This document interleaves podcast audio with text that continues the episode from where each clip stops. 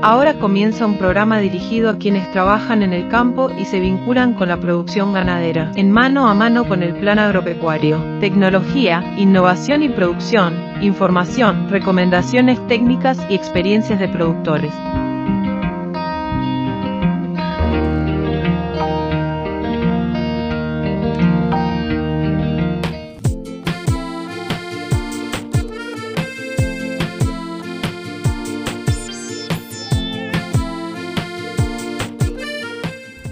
Amigas y amigos, bienvenidos a una nueva emisión de Mano a Mano con el Plan Agropecuario. Es un gustazo reencontrarnos a través de Radio Carve, Radio del Oeste, Radio Tabaré y La Hora del Campo.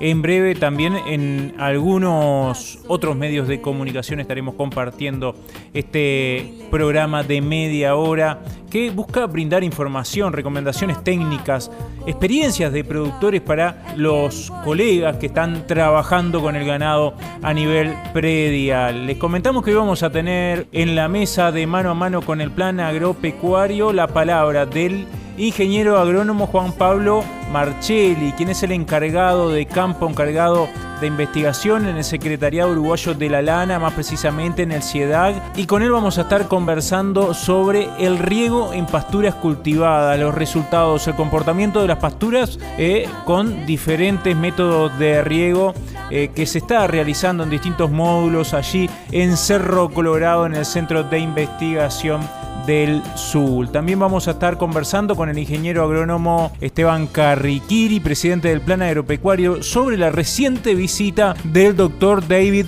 Lalman, quien es un investigador, extensionista de la Universidad de Oklahoma en Estados Unidos, que anduvo haciendo una gira todo el Uruguay en diferentes cabañas, diferentes empresas ganaderas, con sociedades de criadores, Hereford, Aberdeen Angus también. En Inia estuvo presente y bueno, culminando prácticamente su visita, realizó una actividad en la Facultad de Veterinaria Montevideo, allí en la ruta 102 y la ruta 8 una actividad que también tuvo una mesa redonda final con connotados productores y profesionales de la ganadería nacional. Justamente a esto se va a estar refiriendo el ingeniero agrónomo Esteban Carriquiri, pero sin más que agregar, vamos directamente a la palabra de los protagonistas del programa de hoy.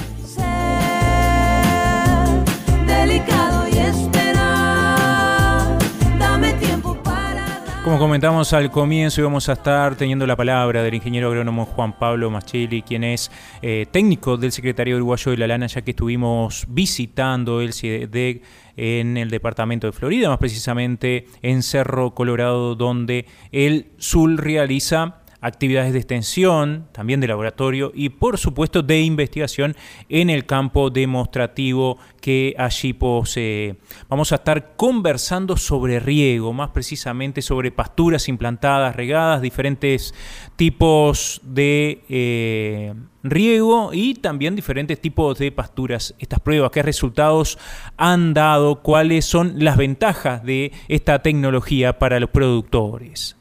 Juan Pablo, es un gusto estar conversando contigo. Capaz que la primera pregunta va referida a saber qué se está realizando aquí en el CIEDEC en Cerro Colorado, en este centro experimental. Bien, desde el, desde el año 2010 eh, se inició un proyecto de, riego en pasturas conjunto con, con INIA. El objetivo del proyecto es evaluar distintas forrajeras y su respuesta al riego, la respuesta en lo, referente, lo, referente, a lo que es la producción de forraje y producción de peso vivo y el análisis económico de las distintas eh, alternativas de riego. Las alternativas de riego evaluadas fueron riego por, por aspersión, fueron el, riego por, por, pivot y también el caso de, los, de los irripot y también el caso del riego, el riego por, por desnivel. Esas fueron las distintas alternativas de riego evaluadas y las mezclas que se probaron desde, desde inicio hasta ahora fueron o mezclas de, ciclo largo en base a festuca, trébol blanco, festuca y lotus macu o lotus macu, o pasturas más de ciclo corto en base a chicoria, trébol rojo, eh, a chicoria, trébol rojo y oicus, regrasa y trébol rojo. Y esas son las distintas eh, variedades de mezclas que, se han ido probando eh, hasta el momento. ¿Cuál era el objetivo original de esta propuesta? El objetivo en realidad original eh, era tener información, eh, que hasta el momento no había, no había mucha información de lo que es la, respuesta al riego de distintas pasturas bajo, bajo pastoreo. entonces lo que, lo que se optó es probar aquellas, aquellas más de ciclo largo que ya eran utilizadas por, por los productores y también aquellas de, ciclo corto para ver su persistencia productiva eh, y también qué niveles de productividad se podía llegar, eh, no solo productividad de forrajes, también su productividad, eh, su productividad de, carne y también obviamente evaluar sus, márgenes, sus márgenes económicos. ¿Hay predilección por el uso de un tipo de riego u otro de acuerdo a los resultados obtenidos hasta el momento? Exacto. en, la medida que uno va utilizando los distintos sistemas de riego, va viendo en la práctica cuáles son sus ventajas y sus desventajas.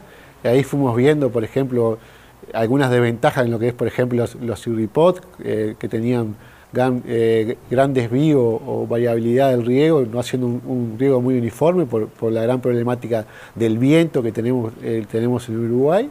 Después, bueno, evaluamos lo que es eh, el pivot y bueno, a la hora de tomar la decisión de tener un pivot, también hay que ser consciente de que eh, lleva su, mantenimiento y, lleva también sus, tiene, puede tener sus roturas que generalmente pueden ocurrir en momentos de, mayor utilización o momentos de zafra.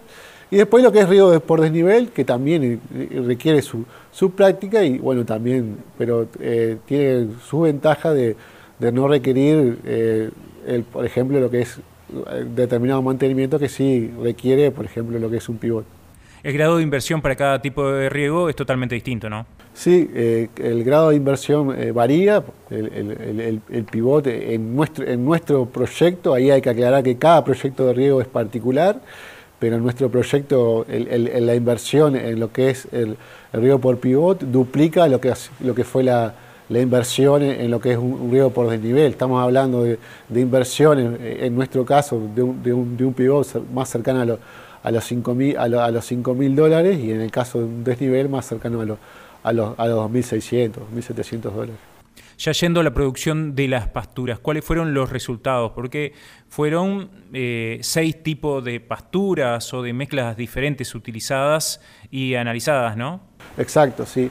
En esto, eh, bueno, se arrancó en el 2010, bueno, en estos 13 años, lo que es, lo que es el promedio de, forraje eh, son unas 15 toneladas de materia seca y en lo que es producción de peso vivo es unos 800 kilogramos de peso vivo. Eh, ahí lo que, lo que podemos, lo podemos, lo que podemos comentar, que lo que es la productividad de forraje, Vimos que eh, la, productividad mayor se dio en, un segundo año o tercer año de las pasturas, o sea que lo que es la curva de producción es similar al secano, lo que hay grandes diferencias son obviamente en los niveles productivos que, uno alcanza. ¿Y respecto a la persistencia? Eh, sí, en la, persistencia también se han marcado, se han marcado diferencias. tenemos pasturas, por ejemplo, en base al Lotus Macu que todavía, eh, todavía están vigentes, una, una que ya tiene una que se riega por pivot que ya tiene 13 años y otra que se instaló posterior de río, de río por desnivel que tiene, que tiene 9 años. Y después en lo que es la base a, base a festucas, con trébol blanco, festucas con, con Lotus Macu, eh, hemos evaluado persistencia de esas pasturas por de 5 a 6 años. Y teniendo en cuenta cada pastura, ¿se han visto grandes diferencias? No, en realidad, de, las, de las especies que hemos probado, no hay ninguna mezcla que, se destaque sobre las otras. Y bueno, y, lo que hemos visto, la gran ventaja de, las distintas especies que, fuimos probando, que mayoritariamente son C3 o, especies templadas, es que uno tiene, tiene la, posibilidad, obviamente, de, producir en la primavera, alargar la productividad de esas pasturas en lo que es, eh, lo que es el verano, pero a, su vez también tiene un aporte en, lo que es en el otoño y en el invierno. No sé si tenían testigos, pero hay eh, diferencias entre un secano y un regado eh, mensurables. Bien, en, realidad el, proyecto en sí no, tiene un testigo en secano. cuando avanzó el proyecto sí se seleccionó un potrero que se, dejó regar y se empezó a utilizar como, como referencia de secano. En ese caso hasta el momento la única mezcla que hemos, probado bajo riego o en secano eh, fue una mezcla de trébol rojo, achicoria y oicus. Ahí vimos, eh, para cuatro años de evaluación eh, resultados de, un aumento en lo que es la producción de forraje cercano a, un 30% y, un aumento en, la que, lo que es la producción de peso vivo más o menos en un 50%. Pero es una primera evaluación, está claro que hay que seguir evaluando eh, más mezclas y, varios años para tener, para tener coeficientes un poco más robustos. Pero lo que puedo decir como referencia, por ejemplo, en lo que es pastura, que nosotros ya habíamos evaluado en secanos acá, acá en Ciudad, que la productividad en promedio andaba más cerca de, de las 9 toneladas y bueno, acá estamos hablando de llegar, a un promedio a unas 15 toneladas. O otras referencias de, promedio en pastura de secano que andan más cerca en promedio de 7 toneladas y, hablando de duras, de persistencia no mucho más a 3 años. Y bueno, acá estamos hablando de persistencia de 5 a 6 años, pastura en base a, festuca. Y bueno, y productividades eh, promedio de unas 15 toneladas. ¿Se han hecho las cuentas en este marco de los costos-beneficios de hacer riego, digo, salvando el, tener que hacer una represa, los distintos tipos de riego, en cuánto tiempo se amortiza, para saber si es viable en un predio comercial? Sí, en realidad nosotros eh, lo, que, lo que hemos hecho es utilizar los coeficientes generados, de, coeficientes de, varios años, y bueno, lo hemos eh, simulado en distintos predios, que, que ahí cambia, cambia, cambia la cosa porque en verdad hay eh, el costo vos lo distribuís en lo que es la, escala de predio y ahí entra a jugar como, como un área estratégica, que es un seguro que vos tenés que, eh, para, cumplir determinados procesos, ya sea de invernado o de recría, y bueno, tenés seguro que, vas a tener una pastura en momento, en momento, momento como el verano, que, es bueno, que es muy errático, la posibilidad ¿no? de, tener, de tener pasto cómo se comportó el sistema de riego en referencia a la zona, ¿no? O a todo el país en tres años de sequía que fueron este, bastante complejos. Bien, sí, en realidad, por ejemplo, fue muy claro este, este último año donde fue la, seca fue la, más importante. La realidad es que, lo, que veías eh, verde era el área, el área bajo, bajo riego. Fue, un año muy desafiante, por ejemplo, fue el año de, donde tuvimos las mayores zafra, zafra perdón, mayores, los mayores milímetros regados, ya sea en el pivot como en desnivel. Tuvimos, se llegaban a regar 600 milímetros por, por desnivel y, unos, y unos 400 milímetros por, por pivot, cuando el promedio es, más cercano a los, a los 200 milímetros. Y, bueno, ahí tuvimos, al cierre del ejercicio, tuvimos productividad de forraje similares a esas 15 toneladas. O sea, pese a, a, ser un año muy desafiante, pudimos mantener esa estabilidad de seguir produciendo en esa área. ¿Le recomendarías el riego a un productor? Y bueno, yo creo que yo creo que obviamente que el productor tiene que hacer todo un, camino de, una escalera tecnológica, tiene que tener bien definidos eh, la carga que maneja en el predio y, otra, y otras medidas de manejo. Y bueno, y aquellos que, ya hayan eh, hecho ese camino y, ven, ven, esa posibilidad de, pegar un salto en un área seguro, sí, les le digo que, estudien, que estudien eh, la posibilidad de de, regar, de regar cierta, de cierta área. Está claro que hay los distintos sistemas de riego, hay algunos que se adecuan a, algunos productores y, otros sistemas a otros, hay que ver cada caso y bueno, eh, cada, cada, productor ahí tomará la decisión si, si calza en su, en su, su predio. Gracias Juan Pablo. No, de nada. Bueno, Bárbara, conocimos de primera mano esta experiencia de riego en pasturas cultivadas, distintos tipos de riego, también distintos diferentes tipos de pastura en el marco de esta visita al Ciedad en Cerro Colorado, un lugar hermosísimo donde estuvo todo el equipo del plan agropecuario durante dos días conociendo esta experiencia y bueno, adquiriendo conocimientos en el marco de este programa ganadero, la reunión de actualización técnica del plan agropecuario y con los técnicos del Secretario Uruguayo de la Lana y también de INEA aportando información, bueno, para poder tener respuestas cuando los productores realizan las consultas al respecto, en este caso del riego pasturas.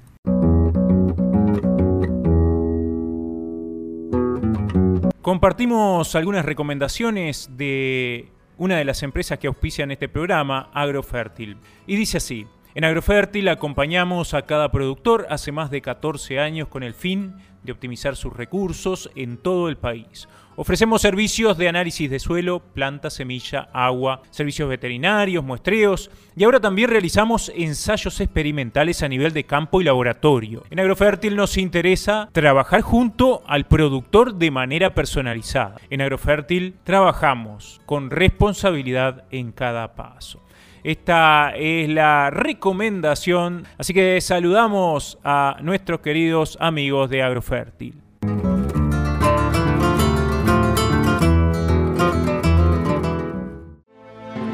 En el Banco República, para que tu campo progrese y crezca, te financiamos hasta el 100% de los animales que compres en remates administrados por el banco para la mejora genética de tu establecimiento.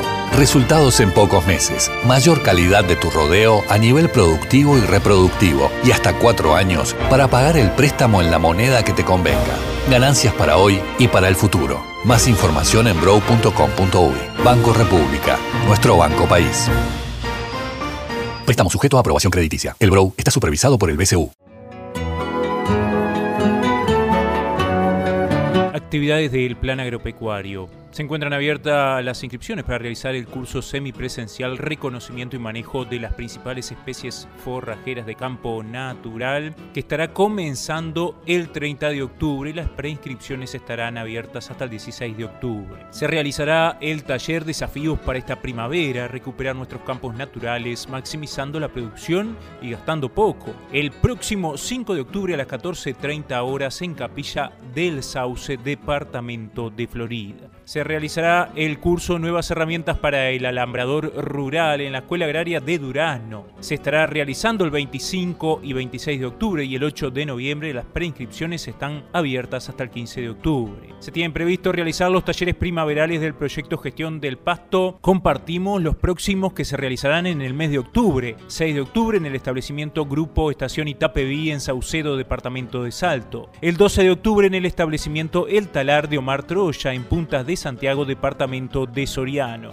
El 20 de octubre en el establecimiento El Rodillo de Bernardo Gallé en Masoyer, departamento de Salto. El 26 de octubre en el establecimiento Cerro de Averías en Averías, departamento de 33. Y el 31 de octubre en el establecimiento Las Flores en Pan de Azúcar, departamento de Maldonado. Más información sobre actividades de extensión, cursos presenciales o a distancia se encuentra disponible en la página web institucional en plan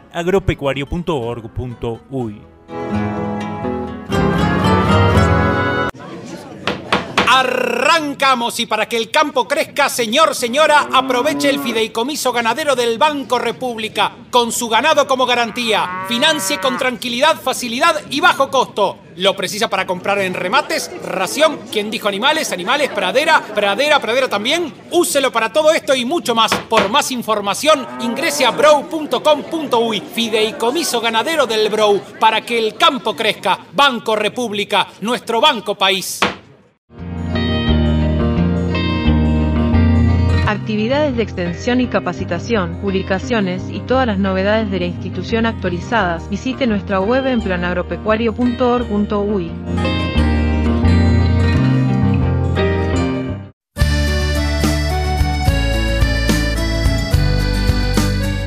Como les comentábamos, habíamos estado el pasado martes en una actividad realizada en el marco de la visita del doctor David Lalman, eh, especialista en genética en extensión de la Universidad de Oklahoma en Estados Unidos. Y allí tuvimos la oportunidad de escucharlo, también de escuchar a un panel de referentes de la ganadería nacional. Y en esos términos eh, es que charlamos con el ingeniero agrónomo Esteban Carriquiri, quien es el presidente del Plan Agropecuario justamente para saber sobre esta actividad con este especialista en el marco de una organización conjunta entre la Facultad de Veterinaria y el Plan Agropecuario. A esto justamente se refiere Esteban Carriquiri. Tuvimos la presencia del doctor David Lalman, profesor de la Universidad de Oklahoma en Estados Unidos, en una visita que estuvo en el Uruguay durante una semana, donde pudo visitar algunos establecimientos agropecuarios, participó de actividades con productores, también tuvo contacto con la investigación, tanto en INIA como en Facultad Veterinaria. Y bueno, como cierre hicimos una presentación, una disertación del profesor, este, con una mesa redonda de expertos, cuatro productores técnicos expertos que tiene el país, formadores de opinión en el tema. Y el tema era, bueno, la, ganadería pastoril en Uruguay, el tamaño de la vaca, qué tipo de vaca tenemos que tener para las características ambientales, que sea sostenible en el tiempo y que sea realmente lo que el país necesita. La verdad que una muy buena presentación de una persona que, trabaja en investigación aplicada en Estados Unidos, con muchos datos, pero con muchas referencias de, temas que tienen mucho que ver con nuestra producción también. O sea, una analogía importante entre el proceso de, del cambio genético en Estados Unidos este, en ambientes pastoriles, que tiene mucho contacto con lo que pasa acá en Uruguay. Eh, y después tuvimos...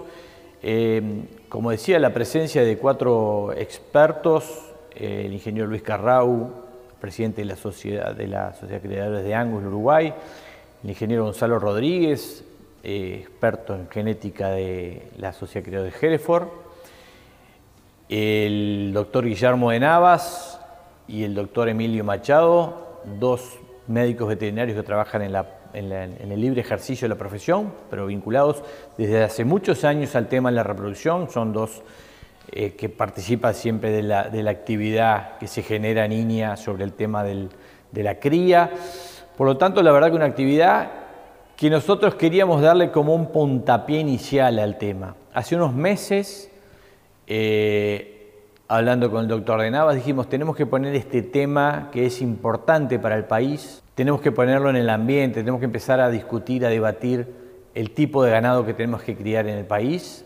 Siempre el tipo de ganado depende mucho de las sociedades de criadores, de los líderes en genética, de la genética que se importa, pero también tenemos que hacer base en los miles de productores ganaderos que tenemos en el Uruguay, que todos están usando genética, están seleccionando, están manteniendo rodeos de cría en ambientes pastoriles. El Uruguay tiene más del 50% que es campo natural y por lo tanto la cría se hace en campo natural en el Uruguay. Y creo que ese tipo de condiciones nos hace pensar de que tenemos que trabajar en, eh, esos temas, es decir, cómo debe ser el ganado que tenemos que en el Uruguay para tener un muy buen beneficio económico que sea sostenible en el tiempo darle estabilidad a la productividad, darle estabilidad a los ingresos de las empresas ganaderas, pensando además en escenarios de cambio climático, en escenarios de que los, precios y los costos los tenemos que mantener este, acorde uno al otro. Eh, y bueno, por eso hicimos esta actividad, que la verdad que fue una actividad muy, muy interesante, y la pudimos transmitir este, a distancia por Zoom. Tuvimos algunos problemitas de, la calidad de la, este, transmisión, pero bueno, este, de todas maneras nos quedó un registro sobre esta actividad que además vamos a seguir fortaleciendo en la comunicación con el propio doctor Lalman y con los que participaron hoy para generar algún tipo de foro en en el tema este, aprovechando que hoy tenemos muchos métodos de comunicación y que realmente que cualquier cosa que podemos estar diciendo acá en pocos segundos lo puedes tener todo el país a distancia, en donde el productor esté en su casa, puede estar escuchando cualquier cosa que hablemos. Por lo tanto, tenemos mecanismos de comunicación, tenemos un tema para seguir trabajando y, eso era un poco la, meta que teníamos hoy. Ya yendo a, a los contenidos, bueno, ¿cuáles son esos, esas recomendaciones o resultados de investigación que pueden estar aportando justamente a lo que tú decías? Bueno, él habló mucho de, comparar lo que es la productividad con el consumo de pasto, es decir, llevar acorde lo que es la productividad, no, no solo la productividad, sino también vinculado al consumo de pasto. Porque, por ejemplo, y una referencia muy gráfica que hizo, mostró tres vacas diferentes, con datos diferentes, dijo, bueno, ¿cuál vaca elegirían? Había una vaca superior a otra en, en algunas características, pero si uno miraba de acuerdo al consumo de pasto que tiene esa vaca, que parecía superior porque te daba terneros más pesados, si uno compara el consumo de esa vaca, era el doble que de la otra. Por lo tanto, él decía, ¿qué prefieren? ¿Tener en un campo mil vacas de esta o tener dos mil de esta otra? Entonces, hay todo un tema de productividad vinculado al consumo, a la capacidad de carga, a la producción electárea, que es uno de los desafíos que, nos tiró por delante. Además hizo un raconto de lo que es la ganadería y la evolución que tuvo la ganadería en Estados Unidos y muchos datos de sus investigaciones, mostró muchos datos de justamente eh, en determinados rodeos, ganancias, la dispersión que hay entre animales. Eh, estuvo muy interesante y, pienso que, que, mostró algunas pautas de, de buscar una vaca que sea de un tamaño moderado, pero que produzca muy bien. Va por el lado de la eficiencia. Va por el lado de la eficiencia. nosotros tenemos eh, una de las fortalezas que nosotros tenemos en nuestro ambiente pastoril es tener campo natural. Sabemos que el campo natural, si bien podemos decir que tiene costo cero, en realidad no es así, porque en realidad este, es un capital muy importante que tenemos. Por lo tanto, cuánto estén comiendo, cuántas vacas entren en una hectárea, este, va a estar jugando mucho en esa eficiencia que tú decís. Agradecemos a Esteban por acompañarnos en mano a mano con el plan agropecuario, por lo menos haciendo un pequeño resumen de esta charla, de esta visita de un connotado investigador extensionista eh, americano que hizo una recorrida, una visita general a todo el país, eh, visitando cabañas, predios, sociedades de criadores, eh, estuvo en INIA y bueno, aquí en la Facultad de Veterinaria realizando esta exposición para aquellos estudiantes, docentes y público en general que quisiera participar. Transmisión que se realizó a través del Zoom también y bueno, que vamos a tener en breve disponible a través del canal de YouTube del Plan Agropecuario.